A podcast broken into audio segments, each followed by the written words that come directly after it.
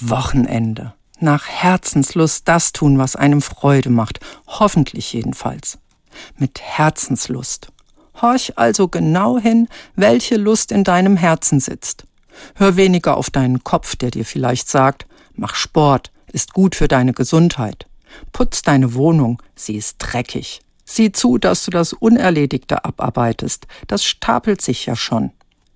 Das alles hat mit echter Herzenslust eher wenig zu tun, auch wenn es sicher vorkommen kann, dass du voller Wonne durch den Wald joggst oder tiefe Befriedigung verspürst, wenn deine vier Wände endlich wieder in heller Sauberkeit erstrahlen. Das Herz. Auch wenn wir wissen, dass es nur ein Organ ist, das Blut pumpt, so wird kaum ein anderes Wort in so vielen anderen Zusammenhängen gebraucht. Das Herz ist einem schwer, wenn man bedrückt ist. Wenn ich mir was von der Seele rede, schütte ich mein Herz aus. Dir rutscht das Herz in die Hosentasche, wenn du Angst hast.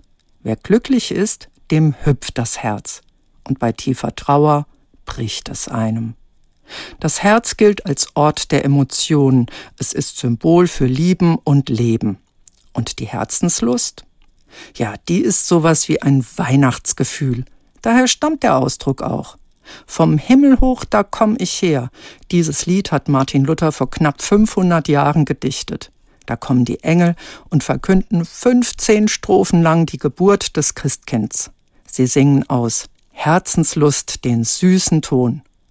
Und wir sollen es ihnen gleich tun. Singen, springen, fröhlich sein, aus vollem Herzen. Das geht auch an einem wundervollen freien Wochenende.